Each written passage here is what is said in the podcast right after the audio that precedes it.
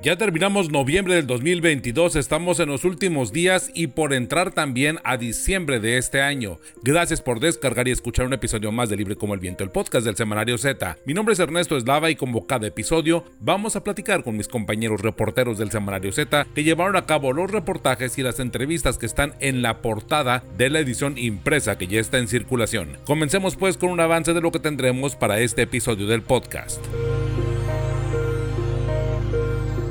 Mantente informado en el Semanario Z y súmate a nuestras redes sociales. En Facebook nos encuentras como Semanario Z, en Twitter como arroba Z Tijuana, en Instagram como arroba Z Tijuana y en TikTok nos encuentras como Semanario Z. Visita ztijuana.com. En la edición 2539 del 25 de noviembre al 1 de diciembre del 2022 del Semanario Z tenemos la reciente aprobación de la sobretasa del impuesto sobre la nómina es actualmente el principal inhibidor para que lleguen más capitales extranjeros a Baja California, advirtió Index Zona Costa. El estado recibe 25% menos de inversión extranjera en Baja California. Este es un análisis que haremos con Julieta Aragón. El alcalde de Tecate asegura que le han tumbado acuerdos para jubilar a trabajadores considera las tasas de interés de la paraestatal de Iztecali groseras, una deuda de 1.248 millones de pesos, 762 millones son puros sobrecargos. Que Iztecali se declare en bancarrota es lo que asegura Darío Benítez, el alcalde de Tecate, en este trabajo de investigaciones Z. En diversas zonas de Baja California, los gobiernos entregaron territorios a los cabecillas de cárteles de Sinaloa y Jalisco, criminales que cobran impuestos a través de las extorsiones, expropian ranchos, casas, restringen caminos de uso público y controlan rutas por medio de asesinatos y matan a sangre fría. Autogobierno del narco en Baja California, un reportaje del que nos habla Rosario Mozo. Impunidad, crimen organizado y participación de funcionarios públicos ha generado una crisis donde solo el 15% de las víctimas que se reportan como desaparecidas han sido encontradas y en su mayoría sin vida en Baja California. Crisis de desaparecidos en Baja California. Un reportaje de mi compañero Alejandro Villavargas. Autogobierno del narco es uno de los titulares del semanario Z que ya se encuentra en circulación. En diversas zonas de Baja California, los gobiernos entregaron territorios a los cabecillas de cárteles como Sinaloa y Jalisco. Criminales que cobran impuestos a través de extorsiones, expropian ranchos, casas, restringen los caminos de uso público y controlan rutas por medio de asesinatos y matan a sangre fría. Este trabajo periodístico nos va a platicar mi compañera Rosario Mozo. Rosario, ¿de qué va este trabajo periodístico? Hola Ernesto, un saludo a nuestros oyentes. Bueno, de, alguna manera lo que hacemos es retomar algunos hechos que han ocurrido de manera reciente en donde los criminales, eh, donde se muestra que los criminales, los miembros del crimen organizado dedicados al tráfico de personas, al trasiego de, droga, al guachicoleo, en zonas que son eh, particularmente cercanas a la línea o en las zonas limítrofes entre los municipios, andan como si fueran policías o soldados circulando eh, y impidiendo el paso de la gente. El, aquí empezamos a partir de un hecho sucedido la semana pasada, en, entre la semana pasada y la antepasada, en Tecate, donde unos jóvenes turistas fueron intervenidos y uno de ellos terminó asesinado pero lo, lo, que trabajamos en esta nota es que no es el único caso, son muchos los casos y son muchos los territorios en, en el estado en, lo que esto es, en los que esto está sucediendo y a partir de eso platicamos con algunos organismos eh, no gubernamentales que ven el tema de la seguridad y, y ellos nos hablaron de algunos de los factores que contribuyen a este hecho. Por ejemplo, Francisco Rivas, director del Observatorio General Ciudadano, nos habló de cómo han caído los decomisos y cómo la autoridad federal presume que ya no hay eh, personas involucradas o no hay personas ajusticiadas o, o, judicializadas eh, por el delito de delincuencia organizada. Entonces, ¿qué es lo que significa esto? Que los criminales siguen teniendo o tienen más droga que el año pasado o tienen más enervantes que el año pasado, más armas que el año pasado porque no son detenidos y eso los hace sentir que son invencibles. Eso es por un lado. También eh, por parte del del Consejo de Seguridad Ciudadano de Justicia Penal eh, Nacional, el, su presidente José Antonio Ortega, él nos habló de cómo no hay resultados en materia de homicidio. Entonces, si nada más dos de cada diez criminales son detenidos, pues entonces el resto va a creer que no pasa nada y pueden seguir haciéndolo. Es la impunidad de nuevo. Y también platicamos con Mike Vigil, un ex jefe de operaciones internacional de la Administración para el Control de la Droga en Estados Unidos, la DEA, y él mencionó dos motivos. Uno, eh, la política de abrazos no balazos, que hace saber a los delincuentes que no tendrán consecuencia si operan con, con impunidad. Y la otra es el, tema del no control de drogas, en, de, de drogas y de armas, particularmente en Estados Unidos, donde se niegan a ejercer o, establecer políticas al respecto. Y él nos da algunos datos que son preocupantes. Nos menciona cómo el, el 75% de las armas que tienen los criminales en, en, en, el estado y en el país son de procedencia estadounidense, incluidas aquellas que se utilizaron en, en el Culiacanazo cuando liberaron al hijo de, del Chapo Guzmán Ovidio en 2019. Pero además nos menciona que eh, al día el ejército entrega un promedio de eh, 38 armas en, en, el país, en todo el país, mientras de Estados Unidos ingresan 580 armas diarias, lo que te da una idea de la impunidad que se está viviendo y de la falta de controles. Rosario, y también se tiene información del asesinato de Fernando, el joven ingeniero bioquímico egresado de la Universidad Autónoma de Baja California, de la UABC y empleado del sector médico cuyo cuerpo fue torturado y decapitado y se localizó durante la mañana del pasado 15 de noviembre en las inmediaciones del Panteón Centinela en la capital del estado, en Mexicali. Pues es precisamente este uno de los casos y de los más recientes que dio origen a esta nota de, en la que estamos mostrando cómo el narco ha tomado control en algunas zonas y ahí las personas que perpetraron el ataque, de acuerdo a las investigaciones más recientes de la fiscalía, son del cártel de Sinaloa, del ala de los del chapito, de los chapitos, de los Guzmán. El, identificaron en, las rancherías a, través de, un barrido que hicieron en el que algunos delincuentes fueron detenidos a, como presunto responsable o uno de los presuntos responsables, porque fueron cuatro personas, a Martín Morales el Guacho.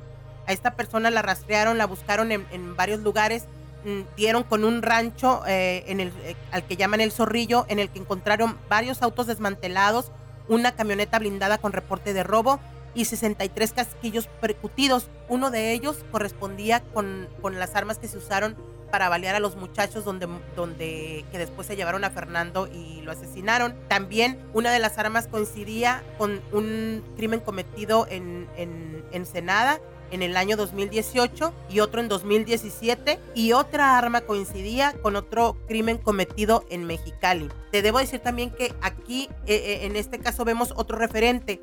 Al hacer sus, sus rastreos y sus cateos, la fiscalía se dio cuenta que había varios ranchos que los, estos grupos criminales estaban ocupando de manera indebida. Es decir, habían eh, corrido a los dueños y se habían apoderado de los espacios. Y además eh, hay que acentuar que en este reportaje también está eh, esta acusación precisamente de la ausencia de, del gobierno sin resultados frente a la delincuencia, muy organizada. Esta crítica que hacen algunas organizaciones no gubernamentales, incluido el Consejo Ciudadano de Seguridad Pública. Sí, mira, el presidente Roberto Quijano nos explicaba que él como empresario sabía en este momento, dice, yo te puedo decir mañana cuántos autos se van a robar el fin de semana, en qué zonas, qué grupos los van a cometer, y eso lo sabemos todos porque estos son parte de los mapas de calor que hace el gobierno. El tema aquí, y esto ocurre durante, ha ocurrido durante los 20 últimos años, y la diferencia actualmente, lo que asume eh, este representante del Consejo Ciudadano, es que lo que, ha, lo que está faltando es la falta de respuesta de la autoridad para reprimirlos. Y, dice, ¿de qué sirve saber o de qué sirven los millones de pesos que se están gastando en esta estrategia contra los homicidios o los cientos y cientos de elementos que han llegado de la Guardia Nacional o del Ejército si, si no vemos resultados? Incluso comentó que la, en, el próximo mes van a presentar un informe de los resultados del gobierno de, la, de Marina del Pilar, Ávila Olmeda, y que, bueno, van a mostrar cómo el Tijuana que iba con una que, estaba descendiendo el homicidio, ahorita nada más hay una diferencia del 1%. Entonces, lo que, ah, lo que acusa este sector ciudadano es que el combate está siendo básicamente de discurso.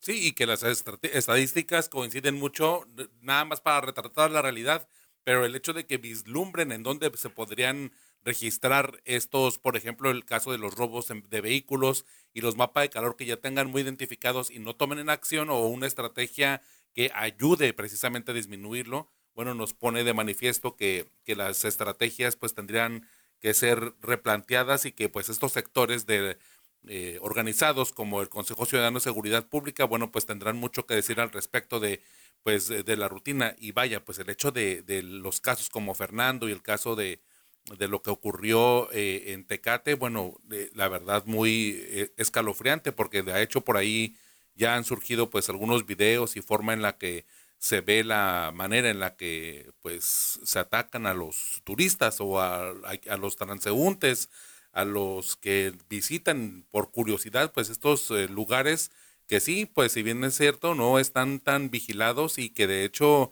la policía o al menos la Secretaría de Seguridad Pública Estatal eh, ya anunció o de alguna forma advirtió que iba a haber más patrullaje, pero que todavía no está contemplada una estación de seguridad pública o alguna oficina dentro de este poblado de la Rumorosa que pues sigue sin estar eh, protegido o al menos vigilado con, constantemente con una estación de policía.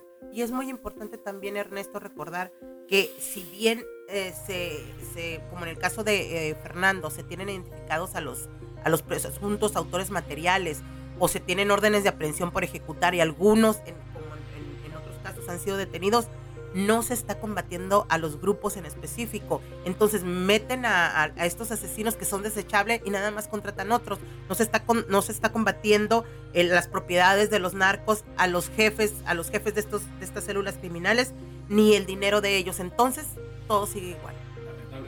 Rosario, muchísimas gracias por este avance de este trabajo periodístico. Nos escuchamos la próxima. Nos escuchamos el próximo viernes.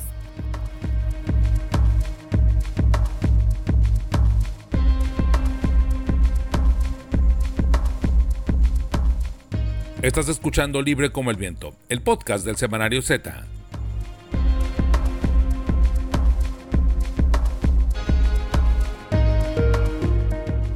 Crisis de desaparecidos es uno de los titulares del semanario Z que ya se encuentra en circulación, un tema bastante delicado, muy cruel, del que toca hablar y vamos a, pues ahondar en este asunto, en este artículo que ya está en circulación con mi compañero Alejandro Villa. Pues vaya trabajo periodístico, ¿no Alejandro? Qué, qué crudo de realidad el tema de las crisis, esta crisis de desaparecidos, ¿cuáles son las estadísticas con las que podríamos eh, empezar a hablar acerca de este tema? Hola Ernesto y, y a todo el auditorio, pues como bien lo mencionas, es un tema muy delicado, es, es una crisis que no es particular de Baja California, es una crisis que está en todo el país, hablamos de más de 100.000 desaparecidos en, en, todo el territorio nacional que están en la impunidad. Eh, justo eh, quiero aprovechar, ¿no? Para poner como un poquito en contexto, voy saliendo de una audiencia eh, donde se trató el tema de Diana Bichemont sobre su desaparición hace cinco años. Y a cinco años aún no tiene justicia y aún no se sabe el paradero de esta joven de 15 años que fue desaparecida. Con este contexto eh, podemos empezar a hablar de, esta problemática. en, entrevistas con personas, personal que trabaja en el CAPEA y en diferentes eh, oficinas de la Fiscalía General del Estado donde se atienden denuncias por personas desaparecidas, como el CEJAP también, refirieron eh, que en promedio hay 15 reportes diarios de personas desaparecidas. A veces eh, puede que eh, un lunes o un martes hayan 5 o 8 reportes, pero llega el día viernes o llega sábado o el día lunes, ¿no? Para contar el fin de semana completo y llegan a tener hasta 30 personas en las instalaciones de estas oficinas solicitando bueno, más bien emitiendo o, poniendo una denuncia y un reporte por, por, su desaparecido. No solo es en Tijuana, es en Tecate, es en Rosarito, es en Mexicali. Hablamos de que hay alrededor de 20 mil personas desaparecidas solo en este año. Y la mayoría de estas personas pues no han sido localizadas. Solo el 15% de las personas desaparecidas en, desde 2007 a la fecha han sido localizadas y en su mayoría han sido eh, personas que se han encontrado sin vida en fosas comunes, en fosas clandestinas. Eh, con esta también eh, crisis de violencia que se vive en el país y que eh, particularmente se vive en Baja California y en ciudades como Tijuana. Para contextualizar un poco nada más el, tema de Diana Pichamont, de una joven que eh, estudiante de la Preparatoria Federal Lázaro Cárdenas en Tijuana, que Ah, bien, pues el, el, último que la vio o el último que la vio con vida fue un eh, chofer de transporte público y es precisamente él el que tuvo que hacerle frente a la justicia en esta audiencia del que hace, de la que hace referencia Alejandro. Nada más como para poner en contexto, porque seguramente eh, sí recordamos mucho este, este rostro, esta, esta imagen, esta fotografía que se difundió mucho hace, bueno, desde hace cinco años y que constantemente se recuerda porque la chica, bueno, vaya, cuando fue la graduación, pues fue como la ausencia más sentida por parte de esta generación de jaguares de la Preparatoria Federal Lázaro Cárdenas. Los maestros constantemente están compartiendo la fotografía porque pues siguen con la esperanza de que se encuentre pues a lo mejor con vida, pero en otra circunstancia o saber qué fue, cuál fue el paradero. Y esta inquietud la tiene esta familia y la tienen muchas otras familias que vemos, por ejemplo, en los dos colectivos de búsqueda de personas desaparecidas, cada vez que se manifiestan por ahí, por ejemplo, la organización de eh, Eric, Carrillo. Colectivo, todos somos Eric Carrillo. Eh, es, correcto. Ellos, eh, de pronto, cada vez que hay un aniversario de, la desaparición del joven Carrillo, bueno, toman las glorietas de la, de la zona del río de la ciudad de Tijuana y colocan fotografías no solamente de Eric, sino de otros otros jóvenes, otras personas, mujeres, eh, niños, personas adultas que, bueno, no saben su paradero y que siguen buscándolo. En el Semanario Z hemos tenido la oportunidad de platicar con diferentes víctimas en diferentes momentos. Hemos estado de alguna forma dándole seguimiento, pero la estadística de la que nos hace referencia Alejandro, y de lo que se acentúa en este trabajo periodístico de que es una crisis, es porque es prácticamente imposible darle un seguimiento a la búsqueda porque diario ocurren y de hecho nuestras redes sociales del Semanario Z, pues prácticamente diario también compartimos una fotografía, un se busca, un dato, datos generales, información en donde se pueden hacer los reportes porque es una constante en el estado. Sí, y, esta crisis eh, que hay hablando ya particularmente de Baja California, pues no solamente es, pues sí, ah, están, están hay personas que están siendo desaparecidas, personas no localizadas, pero ¿qué está causando esta desaparición? Pues la está causando la impunidad, la está causando el crimen organizado y lo están causando también autoridades. Autoridades hablando de policía municipal, hablando de, la, de lo que era anteriormente en el gobierno de Jaime Bonilla la Guardia Estatal de Seguridad. Hablamos también de la antigua Policía Estatal Preventiva, que muchas de las denuncias que traemos y muchos de, las, de lo que refieren algunas de los familiares de las víctimas es que el último contacto que tuvieron sus familiares antes de desaparecer fue un policía municipal, un ministerio público, un agente de la GESI, un agente de la PEP. Eso es una parte, ¿no? El crimen organizado que eh, al querer levantar a algún narcomenudista, y, disculpen el usar el término levantar, pero saben a qué me refiero, al, igual privar de, la, privar de la libertad y privar de la vida a una persona por por tener algún problema con ellos en el tema del narcomenudeo o referente al, negocio eh, ilegal que tienen. Eh, pues antes lo que comentaba platicando con Eddie Carrillo, papá de Eric Carrillo, que se encuentra desaparecido, eh, él, me, él, me, mencionaba que mm, antes solamente iban por esa persona, los criminales, ¿no? Por esa persona con la que tenían, diría la alcaldesa malamente, lamentablemente diría la alcaldesa de Tijuana, con quien tenían la factura que cobrar, se lo llevaban y lo privaban de la vida y lo desaparecían. No está bien, ¿no? O sea, no quiero que se malinterprete que lo estoy justificando, pero el problema ahora es que no solamente van por esa persona, agarran a cinco o seis personas o a las personas donde están en el mismo lugar donde, donde se llevan a esa, a esa persona inicial y ahora tienes más desaparecidos, más personas que son inocentes, donde el vínculo no es como, como lo dice la fiscalía tan fácil, es que está ligado al narcomenudeo.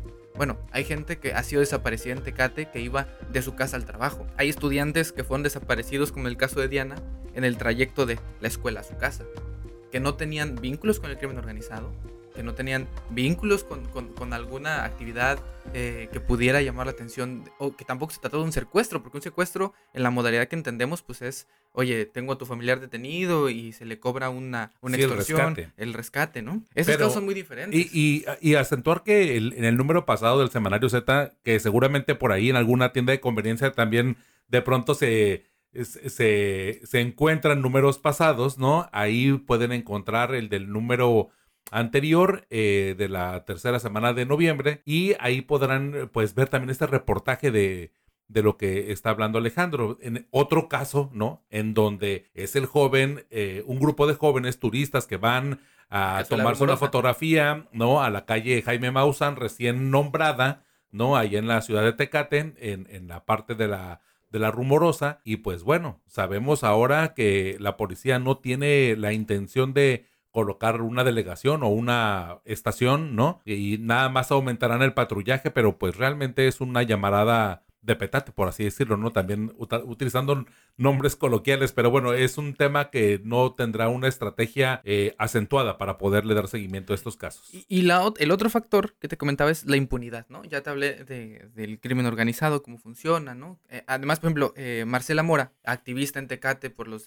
las personas desaparecidas, y Mónica Mariscal, que es quien, quien funda el colectivo Madres hasta Encontrarte Tecate, que es otro colectivo de búsqueda. Ah, ellos me dicen, es que sí, lo que comenta don Eric Carrillo, pero además el crimen organizado está reclutando jóvenes a la fuerza para trabajar para ellos. Ya sea, eh, pues, en temas de mano de obra prácticamente, ¿no? No, no, no precisamente para que delincan por ellos, sino para alguna actividad. Y que ellos han notado que es otra de las situaciones. Pero el, el otro punto con el que quiero, que creo que es el más importante, es la impunidad.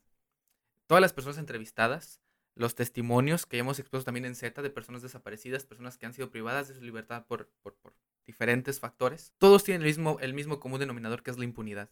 Te estoy hablando de que eh, eh, tan solo en, en, este, en este año, te voy a dar una cifra que me dio la Fiscalía General del Estado a través de una solicitud de información por la Plataforma Nacional de Transparencia, es que la, decir, cuántas carpetas de investigación fueron, fueron abiertas tan solo en el inicio de año, el primer bimestre del año. Se abrieron 219.624 carpetas de investigación del dos, en, en, 2000, eh, a inicios de año, ¿no? el primer bimestre de este año. De ese, de ese total de carpetas de investigación que se abrieron por el delito de desaparición forzada, solamente se han judicializado. Que judicializarlo es que ya hayan pasado, ya se haya tenido a un presunto responsable y se haya presentado ante un juez o iniciado un proceso judicial. Eh, tan solo en, en, 2022 se han, se han, judicializado dos casos. De estas eh, 219 mil que le llegaron. 200, pero en, en, en, qué lapso del 2022, perdón? En el primer bimestre. Bimestre. Sí, mira, tan solo en Tijuana. Dos meses, enero y febrero. Enero y febrero, perdón, no, no, no. Ya, ya, ya lo encontré bien el dato, una disculpa. Eh, son 14.891.000 tan solo en el primer bimestre, enero y febrero del 2022. No, digo, eh, sigue siendo cruel, ¿eh? Ajá, sí.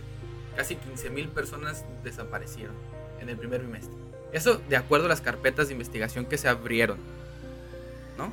Y de esas solamente dos se judicializaron. Estoy hablando del primer bimestre del año primer bimestre, nada más. ¿Eso de qué te habla? No, pues sí, de, de impunidad, pero, pero al, aunado con la falta de personal, ¿no? Bueno, deja la falta de personal, la falta de capacitación. El Ministerio Público no le puede decir a una, a una familia que tiene que esperar 72 horas para emitir el reporte por desaparecido. Y me lo dijo a mí el comisionado de búsqueda cuando lo entrevistamos, que también pueden encontrar la entrevista y ahí viene esa parte donde él dice, no se tienen que esperar 72 horas en un caso de desaparición en un caso de desaparición o una persona desaparecida, se tiene que activar en automático el protocolo de búsqueda.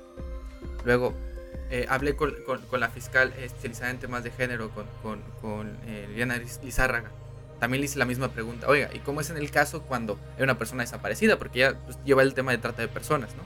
me dice, es que tiene que ser en automático. Cuando la familia presenta la denuncia, en ese momento se tiene que activar el protocolo de búsqueda. Pero ¿qué dicen los ministerios públicos cuando las familias van a presentar su denuncia? Sí, les dicen lo contrario. 72 horas para, que, para saber si no se fue con el novio. Falta de perspectiva de género, de victimización. Eh, eh, ¿Cuál es la otra palabra? Eh, revictimización. Y cuando, cuando los hacen como si fueran culpables, los... bueno, es una palabra, no recuerdo, pero además de, decir, oye, pues se fue con el novio, o a lo mejor la muchacha no quería estar bien en su casa, o andaba en malos pasos, comentarios como esos, a un lado de que dejas pasar 72 horas, en 72 horas puedes estar en el otro lado del charco, en cualquier parte del mundo. Sí, no, de hecho, bueno, hay algunas eh, propuestas a lo mejor de que, que, pudieran ser que si hay problemas así y que se active una, una problema, una alerta de búsqueda, que sean problemas domésticos realmente, que si la, chica o el chico se hayan ido por problemas con los parientes o donde están viviendo, pues a lo mejor hacerles ver que eso pues se arregla de otras maneras, que hay otras estrategias y que eh, pudiera ser a lo mejor una especie de servicio social, ¿no? Digo, yo he escuchado estas propuestas de hacerlos que recapaciten mediante el servicio social para que conozcan incluso con programas de prevención del delito para poder pues encauzar esa fuerza de los jóvenes o de personas que tengan estas características de problemas en la familia y que pues vaya, eh, también pues se concentre la, la fuerza en un tema que tenga que ver con más de seguridad y de peligro en la integridad de las personas desaparecidas, ¿no? Porque digo, también en esto vienen los adultos mayores que a lo mejor pierden conciencia y de, o se, se, pues se pueden perder, se pueden extraviar o que a lo mejor un ataque de glucosa los hace desmayarse, en fin, las variantes son muchas y que al final si de no se investiga. Exacto, pero si no se investiga y no hay una perspectiva, una capacitación y aparte aunado a la falta de personal, vaya, qué complicado tema, Alejandro. Me dice eh, la señora Mariscal, oye, yo voy para preguntar, cada, cada dos semanas llamo a la fiscalía para preguntar cómo va el caso de mi hijo. Y me preguntan, ¿y usted qué ha sabido? No, pues no. no, o sea, ¿qué ha investigado usted, no? No, el, pues. El caso de Diana. Solamente se han ido y, y, no, y no, es con la intención de, de darle el, el, el, como el beneficio de la duda al, al, al, conductor de transporte público que está, que ya ya un juez ya declaró que sí es el que él es el responsable de la desaparición de Diana, pero solamente investigaron eso y hasta la fecha, aunque ya el día de mañana se le da sentencia, no se sabe dónde está Diana. ¿Y dónde está el resto de la investigación de la fiscalía para saber dónde está Diana? ¿Dónde están las investigaciones para saber dónde está Eric Carrillo? Esa es la impunidad que hablan las familias de los desaparecidos que genera que sigan desapareciendo personas, porque pues ¿quién investiga? ¿Quién castiga? Sí, como no hay, pues se puede hacer, ¿no? Claro. Es lo mismo que ha pasado con el tema de los periodistas, del asesinato, en fin. El Alejandro, país de la impunidad. Alejandro, tus redes sociales para mantenernos en comunicación, vaya tema, y que, que nos dejas como un poco inquietos. Sí, pues los invito a que, a, a que lean el trabajo, además de que lo compartan, y también pues a, si ven alguna de estas eh, imágenes de, de, personas desaparecidas, eh, las compartan y también ayuden a la denuncia. Recuerden que también pueden denunciar de manera anónima a la fiscalía, al de manera 89. anónima al 089 y, y apoyar eh, para que las personas puedan encontrar a su familia, tener un poquito de información. Mis redes sociales es arroba avillatv y ahí me pueden encontrar en Twitter. Perfecto, muchísimas gracias Alejandro y bueno, te leemos, la verdad, un tema del que le dedicamos bastante tiempo, pero creo que no es para menos. El hecho es eh, tratar de hacer conciencia de la, del fenómeno que estamos viviendo en Baja California y también de la denuncia de que, pues, a falta de personal o de manos, de ojos de la policía, bueno, entre los mismos ciudadanos podemos empezar a, ayudar y a buscar que, pues, las personas eh, que estén involucradas en lo que sea, pues no desaparezcan. Yo al menos siempre he fomentado, o seguramente no es la primera vez que van a escuchar esto, lo he dicho varias veces, panteones son panteones y cárceles son cárceles. Si alguien está involucrado en un delito, merece ir a la cárcel, no al panteón. Entonces hay que tener mucha conciencia. Sé que a lo mejor esto lo estoy diciendo eh, sin, sin el afán de, de, las venganzas ni nada de eso, porque cuando uno es víctima de delito, pues de pronto pues sé que los arrebatos y de pronto la, la intranquilidad y la impunidad pues hacen pasar muchos pensamientos por las víctimas, por las víctimas ya sea familiares o las personas cercanas, pero el hecho es de que si alguien hizo algo malo, pues tiene que ir a la cárcel, no propiamente a, una fatalidad. Alejandro, muchísimas gracias. A, ti, Ernesto, y sabes a quién no le quiero agradecer tanto, porque, porque creo que es importante si la gente que nos escucha y si nos escucha las autoridades correspondientes, es que quise actualizar la cifra, la cifra oficial de la fiscalía actual, no solamente de las, de las carpetas, sino la cifra actual. El fiscal general del estado, Ricardo Iván Carpio, me atendió, se negó rotundamente a darme entrevista al respecto. El nuevo comisionado de búsqueda tampoco nos, nos quiso dar atención. Entonces creo que es importante que también ellos den la cara en este tipo de temas y es importante escucharlos. Muchísimas gracias Alejandro.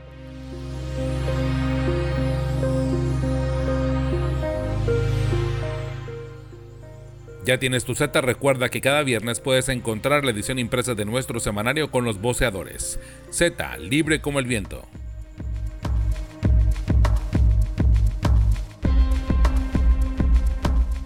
Estado recibe 25% menos de inversión extranjera. Es uno de los titulares del el semanario Z que ya se encuentra en circulación. Para este tema vamos a platicar con mi compañera Julieta Aragón. Julieta, eh, bueno, vaya, 25% es eh, pues bastante considerable, ¿no? Me gusta saludarte a ti y al auditorio. Pues sí, eh, Ahora sí que son datos de la Secretaría de Economía Federal. Eh, la dependencia reporta que de enero a septiembre de 2022 Baja California captó 1.533.6 millones de dólares. Eso, como bien lo señala, representó una disminución anual de 25.4%. Ahora, la mayor parte de los capitales extranjeros que llegaron a Baja California provinieron de Estados Unidos con 1.039 millones de dólares, seguido de Japón con 131.6 millones de dólares.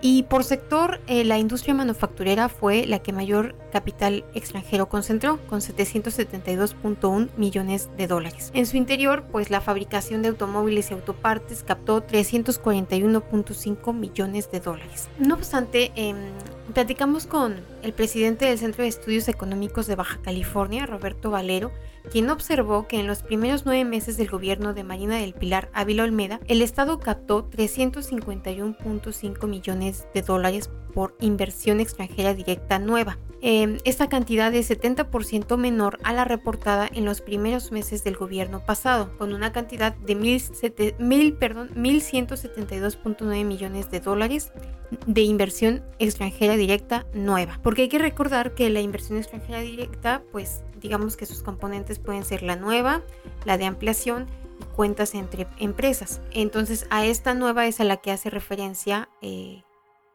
el analista económico. Julieta, ¿y qué es lo que, bueno, de alguna manera esto es, impacta en empleos, impacta en, otras, en otras áreas? Digo, no solamente es un tema estadístico que sea como para especialistas, ¿no? Claro. Bueno, sí, como bien dices, este, en, eh, pues al llegar más empresas, evidentemente se crean eh, pues más empleos. Ahora, hay un tema que siempre está en discusión de, bueno, qué tipo de inversión están ah, o se está viniendo a Baja California. Y en ese sentido, el subsecretario de Gestión de Inversión de la Secretaría de Economía e Innovación de aquí de Baja California, Rodolfo Andrade, bueno, en primera atribuyó la diferencia interanual a que eh, en 2021 hubo inversiones fuertes de Sempra con la expansión de Costa Azul y, bueno, estimó, ahora sí que aún con los datos de la Secretaría de Economía Federal, estimó que al cierre de 2022 el Estado terminará captando una inversión extranjera de 2.300 millones de dólares. Ah, señaló que eh, por otro lado, eh, pues ahora sí que su cartera está, digamos, enfocada en atraer mejores inversiones para que haya mejores empleos. Textualmente nos señaló que pues la idea es traer más eh, perdón, la idea es no traer más ensamble porque prefiere mil veces que haya 500 o 1000 empleos de personas que puedan ganar mejor a traer 3000 empleos muy sencillos que no te van a dar ese valor para los trabajadores. Hay que recordar, como ya lo señalaba antes, pues que gran parte de esta inversión extranjera pues se, se recibe en la industria manufacturera, ¿no? Sí, también hay que considerar que ahí, eh, por ejemplo, cuando de pronto se abren las, cada ciclo escolar, cuando se abren precisamente las carreras, eh, algunos de las universidades, principalmente la UTT, hacen mención de que se tiene que invitar a los estudiantes, a los jóvenes, a que se metan a estudiar una carrera universitaria de ingeniería, porque es de lo que más se necesita en la industria. Y digo, creo que pues un poco el balance entre que se requiere, entre que hace falta en la, industria más ingenieros, pero también, bueno, esta atracción de, empleos o de empresas tendría que ser pues de manera especializada. Eso mejoraría por mucho tanto la vida económica y productiva de las nuevas generaciones como la vida económica del Estado. Claro, y bueno, es un tema también muy importante para que más inversiones pues sean captadas y, y como tú bien dices, que estén vinculadas a pues carreras que, puedan eh, los jóvenes que estén egresando tener un mejor empleo, eh, pues justo que hay una vinculación entre universidades y empresas. Sí, eh, hay un tema, verdad, interesante, es lo que nos comentó Roberto Valero, presidente del Centro de Estudios Económicos de Baja California, en el sentido de que, bueno, en Baja California falta mucha vinculación entre universidades y centros de trabajo. Em, no sé si has escuchado este fenómeno de, de reolocalización de empresas o inversiones a partir de la guerra comercial que existe entre Estados Unidos y China. Valero nos comenta o hizo referencia a un estudio eh, que elaboró Credit Suisse en el que señala que, bueno, Baja California no está captando este esta reolocalización de empresas. Le llaman nearshoring y no está captándola porque, bueno, aunque México como tal, como país, sí ha captado, em, en el estudio señalan que hay 2.050 millones de dólares relacionados con la relocalización. eh, pues ahora sí que a dónde se están yendo esas empresas, se están yendo al centro del país. En esa parte se tuvo una captación de 771 millones de dólares Luego sigue la zona del Bajío, donde bueno, está Guanajuato, Querétaro, Jalisco, Aguascalientes y San Luis Potosí. Ahí eh, estamos hablando de una inversión extranjera de 731.5 millones de dólares. Y en la zona norte, que integra Nuevo León, Chihuahua y Tamaulipas, eh, pues la relocalización suma 543.9 millones de dólares. Ahora, eh, una de las pues inhibidores para que llegue más em, esta inversión además de esa falta de vinculación entre universidad y centro de trabajo, según lo que nos platicaba también Pedro Montejo Peterson, presidente de Index Zona Costa de Baja California, es que, bueno, eh, al Estado le falta infraestructura, le falta otra vez este personal, le falta también energía, agua. Eh, esas son inhibidores, ¿verdad? que pues de alguna manera hacen que tal vez eh, las empresas volteen a otros estados de la República. Ahora, em, la nueva pues sobretasa al impuesto sobre nómina y la, el alza de las tarifas de, del agua ha sido visto por este empresario como un mm, pues otro innovador, perdón, otro inhibidor que se suma pues a las dificultades para atraer inversión. Él mm, comentaba que pues la manera en cómo se dio esta, esta creación de sobretasa y el alza de las tarifas recientemente, pues manda un mensaje en el que se puede ver que no hay una comunicación entre el gobierno y la iniciativa privada. Y eso, a, su modo de ver, ahuyenta más la inversión que cualquier otra cosa. Como tú recordarás, eh, pues todavía los empresarios están en tiempo de poderse amparar contra esta sobretasa y con la contra las tarifas de agua, particularmente sobre, contra la sobretasa. Y el martes pasado tuvieron una reunión con el secretario de Economía y con el secretario de Hacienda, Kurt Honol y Marco Moreno, respectivamente, en donde, bueno, eh, pues les externaron, ¿no? Esa, pues, esa molestia, si se me permite decirlo, por las la manera en que se dio este cambio y pues ellos tienen que pagar más, pues, así que del impuesto en los últimos meses del año, cuando normalmente pues la ley de ingresos se modifica una vez al año, ¿no? Que es al principio. Entonces, eh, nos compartió un poco eh, el líder empresarial esta reunión sobre, bueno, trata, lo que se dijeron, digamos, ambas partes, y em, él dejó abierta la posibilidad de que las empresas se amparen. Sí aclaró que de parte de Index una Costa no hay, digamos, una línea. Una línea, ajá, no está impulsando que haya amparos ni individuales ni colectivos, pero sí dejó abierta la posibilidad de que será cada empresa la que decida o no ampararse. Hay que recordar que mm, cuando inició el gobierno de Jaime Bonilla Valdés, pues también se hicieron pues nuevos impuestos y algunos... Esta fiscalización. Algunos, ajá, se ampararon y, y algunos sí, sí lograron, este, bueno, pues incluso que le devolvían el dinero. Sí, claro que es el, lo hemos publicado en el semanario Z, ahí en ztijuana.com. Digo, recientemente, de hecho, tuvimos una nota ahí de lo que se ha movido por parte de este tema de Fisamex, pero vaya los obstáculos y lo que eh, estaríamos viendo, pues digo, lo que ya tenemos presente para este año, pero lo que podríamos estar viendo para el 2023 en torno a la inversión que llega a Baja California. Pues más detalles seguramente ahí en el semanario Z que ya se encuentra en circulación Julieta Aragón, cómo contactarte, cuáles son tus redes sociales para pues iniciar este debate que nos termina impactando todos, ¿eh? Seguramente a lo mejor pues sentimos que esto está en una esfera así de inversionistas, pero también de un, de un tema de, de economía pues